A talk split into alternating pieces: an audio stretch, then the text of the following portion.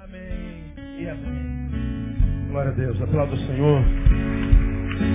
Ele tenha misericórdia de nós. Podem se sentar, amados. Aleluia. Da tua Bíblia, Mateus capítulo 27. Vou fazer uma reflexãozinha com os irmãos em cima desse, desse texto.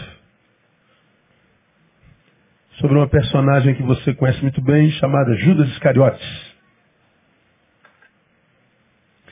Você conhece a história de Judas? Num capítulo anterior tem um versículo que diz que tendo Satanás entrado em Judas, foi-lhe tratar com os pretores como prender a Jesus. Daí você conhece a história. O homem estava com Satanás no corpo. Como já preguei aqui, não falou com voz de mulher, não babou, não tremeu, não caiu ele estava com Satanás no corpo e o resultado da sua possessão foi que ele foi levado a ganhar dinheiro com o nome de Jesus. É quase uma tese.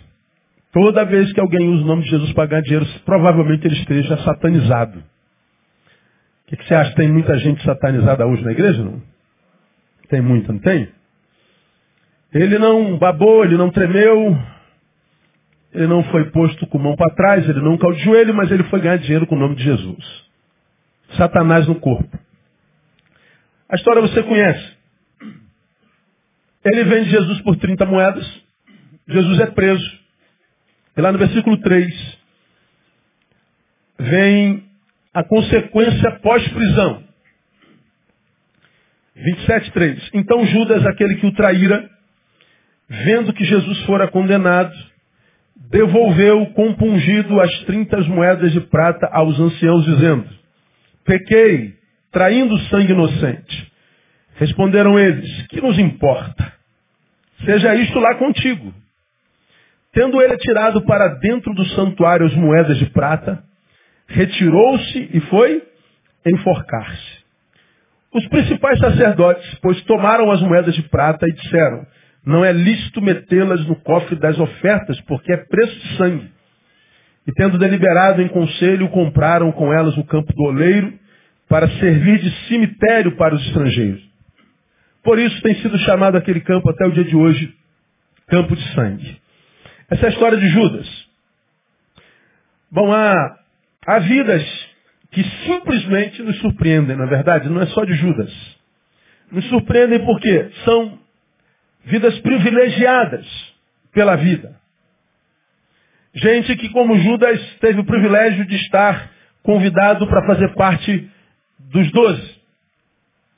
Gente que teve boa escola, gente que teve boa família, gente que teve boa formação, gente que teve boa educação, gente que teve um início brilhante, gente que foi dedicada à sua religião, gente que teve boa educação religiosa, gente Muitas vezes foi vocacionado, não só foi salvo, mas foi chamado para um ministério específico. Gente que tinha tudo para dar certo, gente que teve toda a base de todas as vertentes da existência humana, teve todos os alicerces, mais nobres para ser construído uma casa espiritual maravilhosa. Gente que podia ser bênção para sua geração na mão de Deus, mas simplesmente nos surpreendem e em dado momento da vida, descambam e simplesmente jogam tudo isso por terra.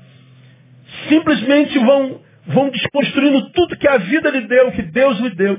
Todas as oportunidades da educação familiar, o amor do pai, o amor da mãe, o fato de ter sido tocado pelo Espírito Santo, pela palavra, ter sido convencido do seu pecado, pela justiça pelo juízo.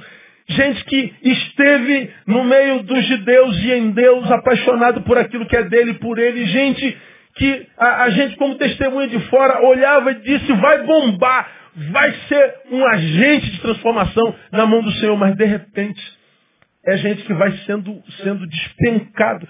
Ele passa pelo que a gente já chamou de, de autossabotagem, ele se sabota.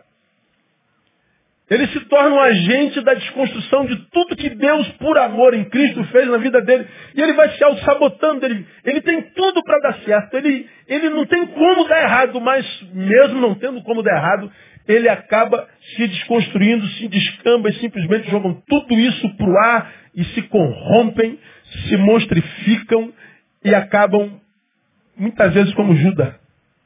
Judas morrendo. Ou seja, ele produz o seu, o seu, a sua autoextinção. Ele, ele, ele, ele é surpreendente. É impressionante. Como tem gente que é capaz de fazer mal a si mesmo. Não me espanta o mal que o homem é capaz de fazer ao outro. Me espanta o mal que o homem é capaz de fazer a si mesmo. É impressionante. É impressionante. E hoje é regra, não é exceção, é regra. Infelizmente. É o caso de Judas, né? Foi apóstolo, andou com Jesus, foi testemunha ocular, ou seja, visual, presencial dos seus milagres. Ele não tinha a menor dúvida de quem era Jesus. Era o Messias. Tanto que quando ele vai negociá-lo, olha, eu tenho um produto bom para vocês. O que, que, você tem? Eu tenho o Messias, vocês não estão atrás dele? Negocia preço. Como é que eu imagino a negociação desse preço? Olha, quero 50 moedas. Que é isso, cara? Que 50 moedas? Não dá, é muito caro. Oferecemos 20. Não, 20 não, quero 40. Vamos fechar em 30? Fechou em 30. Ele sabia que produto ele tinha na mão. Ele não tinha dúvida com relação à pessoa, ou seja, com relação ao Jesus histórico e com relação à pessoa do Messias que havia no Jesus histórico. Ele não tinha a menor dúvida disso. Ele foi um homem privilegiado, mas ainda assim, com um início tão brilhante, qual foi o fim dele? Suicídio. Ninguém, em sã consciência, analisando a trajetória de Judas, poderia prever que o fim dele seria suicídio. Nunca. Ninguém há três anos atrás, ou portanto no início do mistério de Jesus, sentado por mais competente que fosse como profissional da área humana, podia falar assim, ó, esse cara tem algumas personalidades que eu estou vendo que ele vai crescer, vai ascender, mas porque ele tem esses defeitos aqui, essas doenças aqui, é, essas somatizações ali, esse cara logo, logo vai pirar e ele vai acabar. Ninguém, jamais alguém poderia imaginar como seria o fim de Judas. Mas o Judas que começou o apóstolo terminou suicida. Por que, que isso acontece com tanta gente? Descambam, nos surpreende. Bom, no caso de Judas, ele não foi precavido em algumas áreas da sua vida. Ele não tomou alguns cuidados que eu acho que ele deveria ter tomado e todos nós devemos tomar para que a gente não se torne autossabotador, para que a gente não seja o agente da nossa própria desgraça, para que a, a, a, a, destruição que possa nos acometer, nos acometa a partir da nossa própria ação. Que cuidados eram esses que, que Judas, na minha concepção, deveria ter tomado e não tomou? Se nós tivéssemos juízos diferentes de Judas, ouviríamos a vida nos advertindo em algumas áreas. Eu quero compartilhar algumas com vocês bem rapidamente, rapidamente nessa noite. Quais advertências? Deveríamos ouvir? Primeiro, eu acho que Judas deveria ter ouvido. Cuidado com as alianças que você tem feito na vida. Cuidado com as alianças, com as amizades. Cuidado com as alianças relacionais que você tem feito na vida. Bom, você já aprendeu, qualquer um sabe disso, que a persona do homem, a personalidade do homem, ela é formada em duas vertentes. 20% nós herdamos geneticamente. Tem a ver com a forma a, a, como eu fui criado, tem a ver com, com a personalidade do pai e da mãe, tem a ver com o meio no qual eu fui, fui, fui crescendo e existi. Então, a, a 20%, é, melhor dizendo, eu trago do gene. 80% vem da forma como eu fui criado. 20% eu herdo da família. 80% da minha personalidade tem a ver com a forma como eu fui criado, com quem eu andei, com quem eu sentei, com quem eu fiz mestre da minha vida. Ah, bom, a sociologia diria que nós somos produtos do meio. É assim que a nossa personalidade, nossa persona é formada. 80% do que eu sou, sou por causa das alianças que eu construí na vida. Nós vemos muita gente reclamando da vida, chorando da vida, murmurando da vida, dizendo que não é feliz porque o pai não amou a mãe, não amou o irmão, não sei o quê, porque foi estuprado, porque o avô não sei o quê, porque... Está lá atrás, vínculos familiares, claro. Que o que meus pais fizeram ou deixaram de fazer como deveriam ter feito, claro, pode influenciar a minha vida. Mas não são determinantes. Porque há gente que não foi amado por pai e mãe e virou monstro. Ah, mas há gente que não foi amado pelo pai nem pela mãe e continua anjo. Nós temos na nossa igreja um irmão que vocês conhecem muito bem, que foi rejeitado pela mãe porque é filho de um estupro. E a mãe não o queria. E na época dele nascer em casa, ela foi para o vaso sanitário. Sentou no vaso e ele nasceu dentro do vaso sanitário. E o abandonou. Aí só não revoltado, né, pastor? Não, não é revoltado, não. Ele é bênção demais na nossa vida. Veio conhecer sua mãe depois de 30 anos de idade, perdoou a mãe, porque a mãe o abandonou. Mas não há uma gota de amargura no coração dele. Não há uma gota de ódio no coração dele. Não ficou nada da maldade da mãe sobre a vida dele. Ele perdoa a mãe e vive bem com a mãe hoje. E é bênção na vida da mãe. Então ele olhando para a sua herança genética, para a forma como ele iniciou a vida, num vaso sanitário, ele tinha toda a razão para ser um desgraçado produtor de morte. Mas as relações que ele desenvolveu na vida transformou no que ele é. Um homem abençoado. 20% do que nós somos é de origem genética. 80% é das nossas alianças. Então, quando eu julgo Judas, um homem que não tomou cuidado com as alianças que fez na vida, eu falo que é, é, é, essa ausência de cuidado pode causar danos em nós irreparáveis. Com quem que Judas se aliançou? Bom, Judas tinha aliança com os apóstolos, mas abdicou dessa aliança para fazer aliança com quem? Com os fariseus. Ele abre mão dos eleitos para se relacionar com os inimigos do Senhor. Jesus passou pela terra sem arrumar problema com absolutamente ninguém. As únicas pessoas com quem Jesus bateu de frente foram com os religiosos. As únicas pessoas com as quais Jesus mostrou certa inimizade foram com aqueles que se diziam representantes dele, mas estereotipadamente apenas com aqueles que ele chamou de sepulcro caiados. Com quem que Judas foi se aliançar? Bom, ele poderia ter se aliançado com a prostituta, com quem Jesus não teve problema. Ele poderia ter se aliançado com Zaqueu, ladrão de impostos. Ele poderia ter se aliançado com, com, com os que iriam apedrejar a prostituta, porque eles queriam apedrejar a prostituta, mas quando o Senhor diz quem não tiver pecado joga a primeira pedra, eles não apedrejaram, pelo menos enxergavam o mínimo, a ponto de não apedrejar aquela menina. Judas poderia ter se aliançado com qualquer um, mas com quem que ele foi se aliançar? Exatamente com aqueles que eram antagonistas a Jesus. O que, que aconteceu? O coração de Judas foi sequestrado, foi deformado. Aliançou-se com gente com quem não deveria se aliançar. Então por que, que tanta gente começa tão bem, Gente que teve chance da vida, diferente de tantos outros que não tiveram as mesmas chances. Mas depois de ter recebido tanto, ter sido tão abençoado, eles nos surpreendem se auto-sabotando por causa de alianças que são desenvolvidas sem a menor razão, sem o menor sentido, sem a menor reflexão. É gente com quem a gente se assenta e a gente deve se assentar sem problema nenhum, desde que nós saibamos que tipo de assentamento nós estamos fazendo. Qual a razão pela qual estou sentado? Porque a Bíblia me ensina que eu não devo fazer acepção de pessoas. Mas o que, que eu estou fazendo sentado aqui? Por quê? Porque eu posso estar sentado com alguém que eu estou, mas eu posso estar sentado com alguém com quem eu sou. Você já aprendeu isso aqui?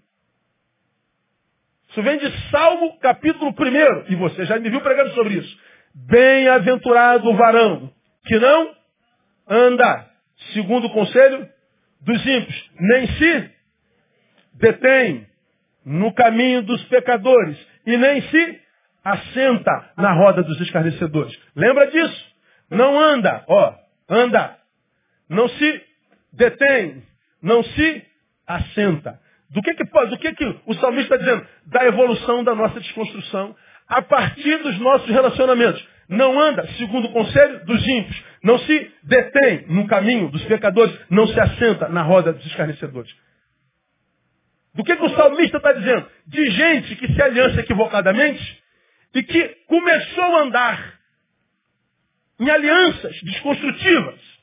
Mas porque não percebeu a desconstrução pela qual passava, ele logo, logo para de andar. Ou seja, a evolução que vinha sendo desenvolvida na sua existência é interceptada. E porque é interceptada, ele então se assenta, se torna um deles. O problema é que quase sempre a gente só vai notar que um deles nós nos tornamos depois que já nos tornamos um deles.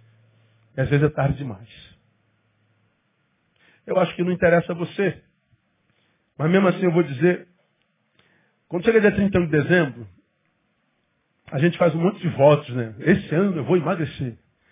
Quantos disseram no dia 31 de dezembro de 2013, de 14, que esse ano ia emagrecer? Esse ano eu caso.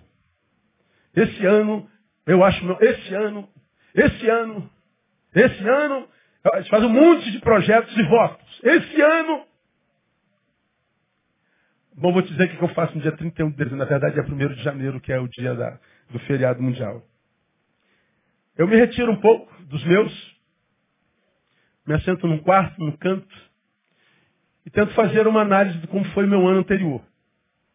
E as minhas, as minhas considerações são sempre o seguinte, Senhor, no dia 1 de janeiro desse ano que termina hoje, ou ontem, dia 1 de janeiro, eu estava mais apaixonado por tua palavra ou menos do que o dia 31 de dezembro? No dia de 1 de janeiro eu estava mais apaixonado pela tua igreja ou menos do que no dia 31 de dezembro.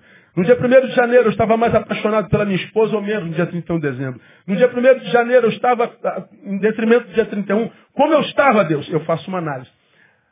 Por que análise? Para que a gente possa, quiçá, detectar áreas na vida que estão morrendo sem que a gente perceba. Ninguém morre existencialmente da noite para o dia. Nós vamos morrendo em áreas da nossa existência. Morre uma área aqui, amanhã uma área ali, outra área ali. Morre uma, um pedacinho de mim aqui, outro pedacinho lá. E porque é um pedacinho, a gente não percebe. A gente nem percebe que chegou dia 31 de dezembro mais pobre, existencialmente, espiritualmente, familiarmente. Na palavra, na vocação, na paixão, no sonho. Mais pobre do que lá no dia 1 de janeiro. Foi imperceptível. E a gente entra no novo ano sem saber que embora muitos sonhos e projetos, entramos não mais aquele que começamos.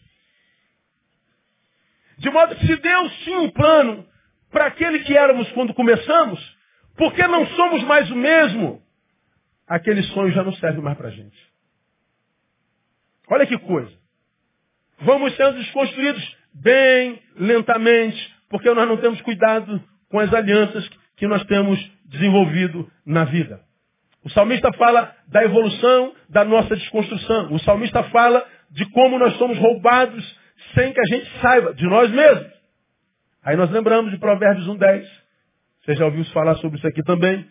Quando o, o, o, o, sábio consinta ao seu missivista, dizendo, filho meu, se os pecadores tentarem te seduzir, não consintas. Ele está dizendo, você será seduzido. Você será deformado. Você será desafiado a ser, fazer aquilo que você não é e muito menos foi chamado a fazer. Não consintas. Ele está dizendo que a tentação será uma realidade, mas ao mesmo tempo está dizendo, há em você poder para não ceder a essa sedução. Porque toda vez que a gente cede a uma sedução, um pedaço de nós vai. Um pedaço de nós fica lá. E nós vamos sendo desconstruídos sem saber. Judas se aliançou com os inimigos de Jesus. Ele se aliançou com os fariseus. E a gente podia citar um monte de versículos na Bíblia que fala sobre o cuidado que nós temos que ter com as nossas alianças. Primeiro nós vamos a 5.11 de Efésios que diz assim, não vos associeis às obras das trevas. Antes, porém, condenai-as. Não façam associação com as obras deles. Bom, hoje nós vivemos um tempo que a gente não sabe discernir quem é crente e quem não é. Eu não estou falando de caretice, de religião não, viu gente? Que, que você se converteu, tem que botar um lençol na cabeça, fazer de vestido. Não é isso que eu estou falando. Hoje eu vinha de um, de um compromisso, vinha de uma visita. Aí fui para o carro e veio um casal falar comigo. Ô, pastor Neil, ô, meu irmão, vem. E ela, com, com, com, esse É um lençolzão roxo. Até o pé, um corcão. Ele com a calça tergal, manga comprida de chinelo havaiana. Pastor, temos ouvido muito o senhor. Eu falei, é? Entendeu? Eu falei, meu Deus, o que, que eu estou pregando, cara? Tem que rever meus sermões. Qual foi o último sermão que vocês ouviram? Ah, a gente não lembra. Falei, então o problema não está no meu sermão. Eu entrei num carro, Deus abençoe, mas que vontade de perguntar. Deixa eu fazer uma pergunta para você. Não perguntei não, viu, gente? Fiquei só na vontade. Quando a gente come sal demais, a comida está salgada. O que, que dá em nós? Sede. Falei sobre isso há bem pouco tempo atrás, né? Domingo de da vida. Se você comer uma comida salgada, essa, esse sal dá sede. Quando a Bíblia diz assim que vós sois o sal da terra, entre outras coisas, o que, você acha que Jesus está falando? Que a nossa vida deve gerar o que neles? Sede. De que sede Jesus está falando? Eu olho para a tua vida de tal forma que eu quero ser como você. A tua vida me atrai. É a fé atraente, não repelente.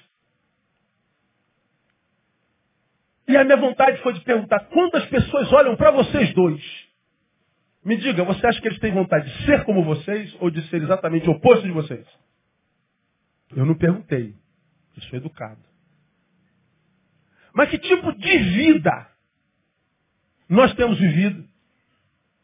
E imagine Jesus olhando para você agora, nas tuas relações, nas tuas alianças. Você contar no seu trabalho, seus amigos veem em você alguém de fato transformado por Jesus, ao ponto de querer conhecer o Jesus que exala de você, ou ele diz assim, mais um crente safado.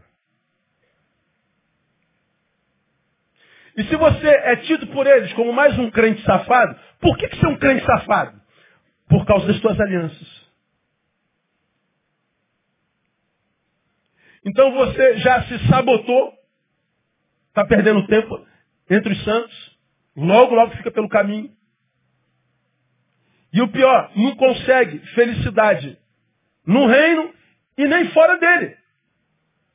Porque no reino, porque você não é daqui, a tua relação é de, de, de, de de simpatia, como eu já falei, não de empatia. Não está dentro, você não sente dentro, não está dentro do peito, não faz parte da sua natureza. Você não nasceu de novo. Então não é relação empática, é simpática. Você gosta do couro, você gosta da, da, dos cantos, você gosta da palavra do pastor, você gosta do, do, do, do tal, você gosta tal. Simpatia, não é empatia. Você não nasceu de novo. Então você, quando está aqui, não sente alegria plena porque sente saudade de lá.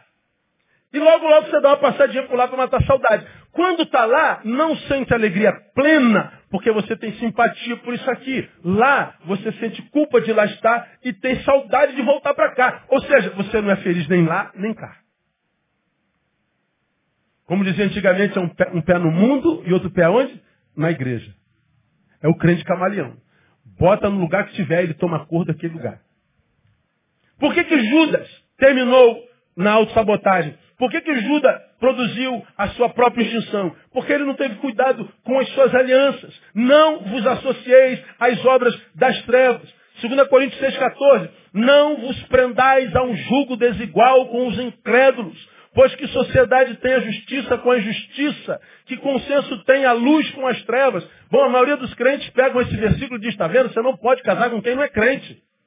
É jugo desigual. Ora, julgo desigual não tem a ver com religião. Naquela época não existia Assembleia de Deus nem Igreja Católica. Não existia espiritismo nem budismo.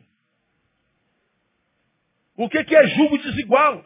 É ser com alguém cuja interioridade é diferente da minha, porque a minha é restaurada pelo Evangelho, portanto os valores do reino de Deus, e aquele, ah, não, valores mundanos.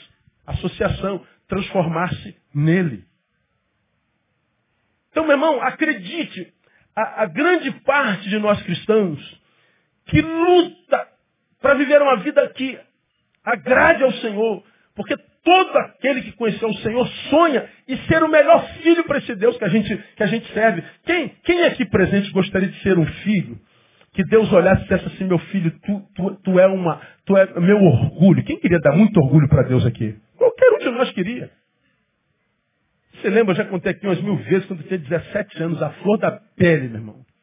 Todo garoto de 16, 17 anos é tarado, só pensa em sexo. Ele não tem espaço para conversar, para dizer, mas vive com sexo na cabeça.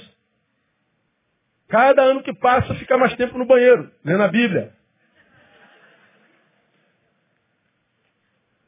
Eu não fui diferente, louco, com a sexualidade à flor da pele. E, era, e era, era, eu tinha tanta crise com a minha sexualidade, porque eu achava que atrapalhava a minha fé com, com o Senhor, minha relação com Deus, que eu fiz uma oração no meu quarto, Deus tira de mim a minha sexualidade. Eu abro mão de casar, de ser pai de filho, de ser marido. Me tira esse negócio, porque esse negócio está atrapalhando minha comunhão contigo. Me converteu aos 17 anos. Pensa no garoto que aos 17 anos ficar dentro do quarto 16 horas, 15 horas. Estudando o Velho Testamento, eu esquecia de comer apaixonado pela palavra, entrando na brigada paraquedista, olha que loucura. E em crise com a minha sexualidade. Porque eu não conseguia imaginar um santo lendo a palavra pensando na irmãzinha da igreja do domingo passado. De passar nas bancas de jornais e dar aquela olhadinha furtiva só para dizer sangue Jesus tem poder, que coisa horrível. Nada, mentira. Era uma forma de, de espiritualizar a coisa para ver a coisa que tocava nele. Então eu tinha uma crise desgraçada e não tinha com quem falar isso. Todo crente dizia, isso é coisa do capeta, ora mais, sobe um monte. Aí eu subia, subi o Everest, mas não dava. Estava em mim. E eu faço a, a, idiota adoração. Deus me tira a sexualidade, eu não quero casar, eu não quero ter filho, eu abro mão de ter família. Aí foi que eu aprendi o que Paulo queria dizer quando ele disse que o Espírito Santo intercede por nós com gemidos inexprimíveis. Quando o garoto de 17 anos fala assim, Deus tira minha sexualidade, o Espírito Santo diz, não, Deus, não é isso que ele quer falar. Não, não, não, não, não, Deus não é nada disso. Isso é um imbecil que não, não, ele pensa que sabe, mas não sabe, não faça isso. É que ele acha que sexualidade não dá para coadunar com santidade, Deus. Faz isso não. Tu imagina se Deus ouve minha oração, cara? Eu, tu imagina o sem Andréia? Quem ia me suportar? Imagina eu sem Tamara, sem a minha família, cara. Você imagina um negócio desse? Mas por que, que eu pedi para Deus tirar a sexualidade? Porque eu achava que não dava para me relacionar com o Senhor com, com esses pensamentos carnais, com desejos no, no, no, corpo, na carne. Não tem nada a ver. A, a gente luta assim, eu achava que o que mais podia me afastar do Senhor tinha a ver com pecados que passavam pela minha cabeça ou estavam de passagem pelo meu coração. Mais tarde eu vim aprender que os pecados que mais me desconstroem, me afastam de Deus, são os pecados não que habitam o meu ser como ser caído, porque o ser caído, se nele foi gerado um novo homem, ainda que eu sinta, eu ainda os tenho sob controle. Quando a gente nasce de novo, não é o desejo que acaba, é a mão que controla é que muda. Antes, você é controlado pelos sentimentos e desejos. Quando o novo homem é gerado, você controla os sentimentos e desejos. Eles permanecem lá, mas o poder mudou de mão. Então não são esses que me fazem mais mal. O que me fazem mais mal é aquele que eu nem sei que me faz mal. E qual é o pecado que mais me faz mal? Alianças equivocadas. Você está sendo influenciado e não sabe. Você começa a mentir para si mesmo, tendo que dizer o tempo inteiro, nada a ver, tem nada a ver, tem nada a ver. Mas veja depois dessas alianças você pensa igual. Veja se a tua aproximação da cruz é uma realidade ou a tua separação dela é uma realidade. Veja a tua cosmovisão, a forma como você vê o mundo, as coisas. Lê a sociedade na qual você está implementado, chamado a servir. Bom, você está sendo desconstruído e mais, sentindo prazer. Como eu preguei bem pouco tempo atrás num outro sermão, você tem a experiência do paraquedas. Soltar de paraquedas é uma das maiores experiências que o ser humano pode ter na vida. Quando você está num avião, num C-130, salto pela porta, que fosse o búfalo na época, C-115, e o mestre salto diz a porta, e quando o cara diz já, puf, jebe, tum, para que abre, meu irmão, você, você, você tem, você tem um orgasmo. É um negócio maluco, é um prazer louco, você se sente dono do mundo. É uma sensação de liberdade, de poder, de domínio enorme. Então, uma das maiores experiências que eu posso sentir na vida é saltar de paraquedas. Só que, ainda que nós estejamos sentindo a maior experiência que um ser humano pode ter na vida, liberdade de gozo, de alegria, ainda assim nós estamos em processo de queda. É exatamente como acontece com o crente que está sendo desconstruído. Você está sentindo prazer você está sentindo gozo, alegria, você está cheio de razão. Você está saltando de paraquedas no mundo. E esquece que está em processo de queda. A gente vai sendo desconstruído, caindo, sentindo prazer, caindo, cheio de razão, caindo, tendo justificativas plausíveis, mas caindo. E só vai perceber a profundidade da queda depois que as sequelas da queda vier. Como é que o Judas chegou ao suicídio se ele começou após chamado pelo Cristo? Aliança, irmão. Meu irmão, cuidado com as tuas alianças. Eu não estou falando para você abandonar seus amigos. Eu não estou falando para você parar de jogar bola com eles. Eu não estou falando para você virar as costas para eles. Eu só estou falando para você mensurar o tempo, para você mensurar os diálogos, para você é, é, é, colocar limites nas influências, para que você tenha uma relação racional. Nossa função é gerar sede. Nós temos uma missão no mundo. E quando a gente deixa de cumprir a missão, perdemos o sentido da vida. Gálatas 5,8 diz, um pouco de fermento levela toda a massa. Um pouco de fermento. Então por que, que o cara saiu do apostolado, da vocação para o suicídio? Porque ele não teve cuidado com as alianças que fez na vida. Segundo, cuidado que nós deveríamos ouvir. Cuidado com a maneira pela qual você tem obtido lucro. Cuidado com a maneira pela qual você tem obtido lucro. Hoje prevalece, como em tempo algum, a lei de Gerson. Quem sabe qual é a lei de Gerson? Levando vantagem em tudo. Quem é da minha geração lembra disso. Como era o nome daquele cigarro que ele fazia? Coisa, Hã? Hã? Minas? Minister não. Vila Rica. Obrigado, perdão. Os ex-fumantes aqui, né? Era um, era, um, era um cigarro que ele fazia, é, o comercial, o Gerson, canhota de ouro, levando vantagem em tudo, porque todo anúncio de, de cigarro é maneiro demais. Malboro. Aquele cara, aquele cavalo branco, aquele homem bonito, louro. Hã? Que é isso? Está lá tirando uma onda de liberdade, está gerando câncer dentro dele.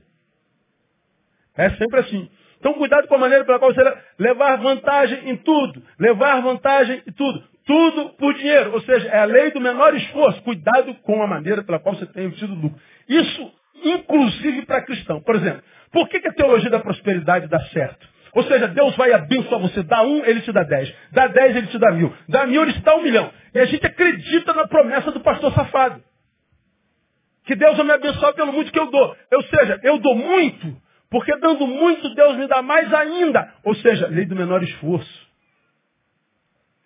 Como que a teologia da prosperidade dá certo na igreja? Ele pega os crentes que querem ganhar fácil são os gananciosos. São os que querem prosperidade instantânea. E chamam isso de milagre. Nada, é vagabundagem. Eles dizem que é fé, mas não é não, é parasitismo. Estão revelando o espírito que lhes faz doar. Eu não dou por causa do Senhor, Deus. Eu dou por causa de mim. Eu só estou te dando porque eu quero o dobro. Estou ferrado aqui, ó. Tem nada a ver contigo não, tem a ver comigo.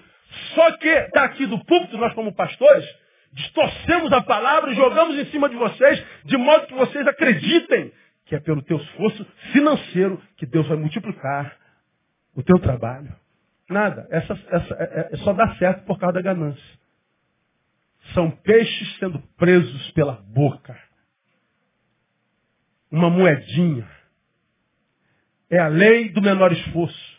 Levar vantagem em tudo. Cuidado com a maneira pela qual você tem obtido lucro. O que, que a Bíblia diz sobre? Lucas 3, 10, 14. Contentai-vos com o vosso soldo. Contentar com o vosso soldo não é dizer assim, não, eu ganho salário mínimo, então eu vou ficar ganhando salário mínimo. Não, não é isso não. Ganha salário mínimo? Viva como quem ganha salário mínimo. Ganha 10 mil? Viva como quem ganha 10 mil. Ganha 100 mil? Viva como quem ganha 100 mil. Quer ganhar o dobro? Vai trabalhar. Estude. Se esforce. Seja o melhor funcionário. Agora, se você ganha salário mínimo, quer ver como quem ganha 10 mil, vai ficar devendo 9.500. E não adianta fazer campanha para Deus pagar dívida, porque ele não vai pagar dívida.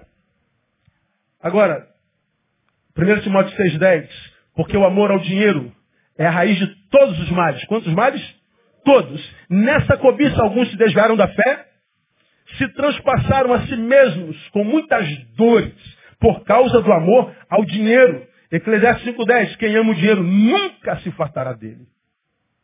Fico olhando esses caras do, do, do petrolão, cara. Um deles devolveu 700 milhões de dólares. Porque quantas vidas um cabra tem que viver para gastar 700 milhões de reais? reais? Quando, como é que a gente gasta 700 milhões de reais? Bota 700 milhões de reais na poupança, meio por cento ao mês. Os matemáticos me ajudem. 700 milhões, 10%, que é mais fácil, dá quanto? 70 milhões. 10%. 1%, 7 milhões, está correto? Meio por cento, 3 milhões e meio por mês. Está bom para você? Pagaria suas dívidas? Mas o cara quer roubar mais, o cara quer roubar mais. Ele quer roubar mais. Se ele vivesse 10 vidas, ele não gastava o que ele ganhou. Agora está preso, humilhado, abandonado, porque estava sequestrado para ter uma coisa que não precisa. Por causa do amor ao dinheiro, por causa da cobiça. Agora eu não vou falar só de dinheiro. Aqui eu não falo só do lucro ilegal. Não. Quero falar do lucro legal, mas que a despeito de ser lucro, empobrece o sujeito. Que lucro é esse que empobrece, pastor? É aquele que a gente, para ganhar dinheiro, abandona, por exemplo, comunhão. Quantos crentes você não conhece? Que não tinha nada, estava na igreja servindo o Senhor com alegria, sendo fiel. Pediu ao Senhor para prosperar. O Senhor prosperou, e ele não vem mais à igreja porque ele está abrindo a loja domingo. Ele está atendendo domingo. Ele trabalha até as 10 horas na quarta-feira. Ele não vem mais à igreja. Ele não vem mais no café de liderança no sábado, porque ele está atendendo, ele tem que ganhar dinheiro. Ele agora vive o seu trabalho. Ele vive para a bênção que o abençoador o deu. Ou seja, a bênção do abençoador foi uma maldição. Porque Deus prosperou a minha casa, Senhor. Deus prosperou a minha casa, pastor. Deus me fez ganhar dinheiro, pastor. Pois é. Mas você, invocação, chamado, utilidade para o reino, enriqueceu ou empobreceu? Aí empobreci muito. Por quê? Porque ganhou muito dinheiro. Bom, não há pecado nenhum, você está trabalhando. Deus abençoa quem trabalha, diz a vovó. Mas o teu trabalho que te enche o bolso te empobrece dele. Vai te empobrecendo, vai te desconstruindo. Eu falo daquele lucro que te faz abandonar a comunhão, a vocação, te faz abandonar família. Que te faz dizer para o filho, papai está ocupado, filho. Papai não pode, filho. Entenda, filho, papai está trabalhando, filho. Papai está trabalhando para quê, filho? Para te dar o melhor, conversa fiada, pô. Preguei isso no dia dos pais. O que é o melhor que um pai pode dar aos seus filhos? A sua própria presença. Se papai tiver presente, não precisa vir presente com bicicleta. Vem só o pai que serve. Agora, se o pai não vem junto, você pode dar a bicicleta que você quiser. A bicicleta vale só por um instantinho só. Então, quantos de nós, porque trabalhamos demais, ganhando lucro, tendo lucro, nos empobrecemos. Estamos prosperando materialmente, empobrecendo existencialmente. Aí, luta tanto para casar e ter uma família e está pagando aluguel. Agora trabalhou demais para ter uma casa e construir um casarão porque trabalhou demais. Agora, porque trabalhou demais, não tem mais família para botar dentro. E a gente vê um monte de gente, pastor, por que, que aconteceu isso comigo? Por que, que aconteceu? Porque você se auto-sabotou, pô. Então, cuidado com a forma que você está ganhando dinheiro. Cuidado com a maneira pela qual você tem obtido lucro. Judas se suicidou porque ele ganhou lucro, ele teve lucro de forma equivocada. Vou terminar. Cuidado, terceiro lugar, com a forma como você tem lidado com a sua consciência. Essa eu quero que você mastigue. Há muitos que, como Judas, estão vivendo vida cuja consciência lhe culpa. Quem é filho de Deus, nascido do Espírito, quando está vivendo de forma que a palavra não abona, ele sabe que está vivendo. Você pode estar lá no lugar do teu pecado, mas tem um negocinho lá dentro de você que fica assim, pi, pi, pi, pi. Como quem diz, não é teu lugar. Você não faz mais parte disso. Sai enquanto é tempo. Mas você está brigando com a tua consciência. Não, ninguém vai saber. Não, mas é só um pouquinho. Não, mas o que, é que tem? Todo mundo faz. Ó, mas ainda assim a luzinha vermelha. Pi, pi. Vermelha não, amarela. Pi, pi, pi. A tua consciência está te acusando. Não vai trazer glória para Deus. Não vai trazer glória para o nome de Jesus. O que você está fazendo? Pode botar a luz em cima? Iluminar? Não, não ilumina não, pelo amor de Deus. Se a luz não pode iluminar, então não pode ser de Deus. Dá para botar um holofote nisso? Não, então sai disso. A tua consciência diz, ó, pi, pi, pi, pi, pi. A consciência culpa. A tua consciência não se aquieta. Mas você não dá ouvidos a ela. Eu duvido que Judas sentado à mesa com aqueles camaradas não estava vendo aquela moeda doido por elas, mas lembrando o que Jesus fez por eles, do que Jesus fez por tantos, por todos, e o que Jesus era. Duvido que a consciência dele não acusou, duvido que ele não teve tempo para voltar atrás, eu duvido que ele não teve tempo para se arrepender. Eu duvido, mas ele resolveu não dar ouvido à voz da sua consciência. Estão cientes do erro, mas tal erro traz lucro e o que é uma conscienciazinha diante do lucro que eu estou tendo? O que é uma conscienciazinha? Pois é. A consciência é o teu eu verdadeiro tentando te mostrar que esse eu que te dá lucro não é o teu verdadeiro eu. Vou repetir. Essa luzinha. Ai, meu Deus. Essa consciência é o teu eu verdadeiro, tentando te mostrar que esse eu que te dá lucro não é o teu verdadeiro eu. Logo, você vive uma mentira. Cuidado. Não brinque com a sua consciência. Por quê? Porque se a consciência não é ouvida, ou seja, o meu verdadeiro eu, logo, logo a minha consciência se rende. Eu perco a consciência. Eu já não sinto mais a dor do pecado calcifica. É como quem nunca pegou uma enxada na vida. Um capinar. Dá dez minutos, o que, que acontece com a mão? Bolha de água, arrebenta. Fica vermelho. Puxa vida, mão de moça. Mas você tem necessidade, amanhã você tem que voltar para trabalhar. Você continua capinando. Depois de uma semana, um mês, o que, que acontece com a mão? Vira calo, não dói mais. A mão fica grossa, ela perde a sensibilidade. Com a consciência acontece a mesma coisa. Ela vai te ajudando, ela vai tentando te trazer teu eu verdadeiro, mas chega uma hora que ela não sente mais o peso do pecado. Ela se adequa ao status quo. E aí você perdeu a condição de filho. Quando eu perco a condição de filho, ou seja, deixei de ouvir minha consciência, ou seja, o novo homem em mim perdeu o poder, eu me rendi, rendi a carne ao velho homem, eu voltei ao vômito é a porca lavada que voltou a revolver-se no lamaçal, como diz Pedro, eu volto à minha natureza primeira, extinguindo o Espírito Santo. Bom, quando eu me torno nisso aqui, nessa mentira, da qual minha consciência quis me tirar, bom, como você já aprendeu, porque me transformei numa mentira, eu anulo automaticamente o estabelecimento, a possibilidade de Deus estabelecer sua vontade em mim. Porque o que Deus tem para mim, tem para mim, não para mentira na qual me torno. Deus não tem compromisso com mentiras. Segundo, não só impedir o estabelecimento da vontade de Deus em mim, como foi reconfigurada em mim a questão da minha paternidade. Porque se eu sou filho de Deus, transformado numa mentira, o pai da mentira é o diabo. Então, você já me ouviu falando, eu sou filho de Deus, mas adotado porque mentira por Satanás.